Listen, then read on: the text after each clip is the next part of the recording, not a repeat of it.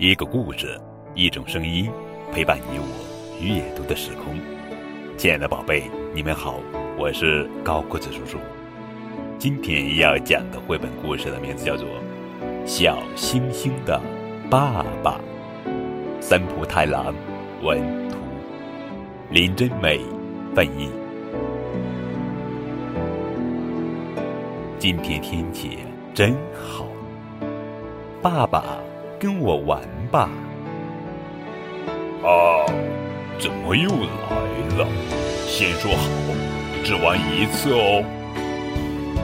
看啊，嗖，这是滑梯爸爸。轰轰轰，这是飞机爸爸。好高呀，好高呀！这是通天阁爸爸。爸爸，你看，把手伸直。就是天空树喽，爸爸都还没去过天空树呢。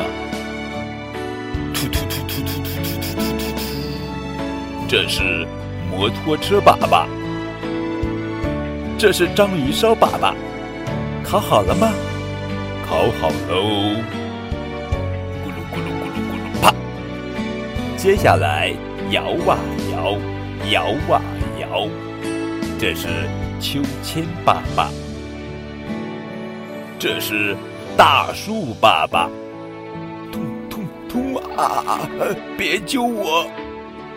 寿司爸爸变成了蹦极，哈哈哈！啊，真好玩！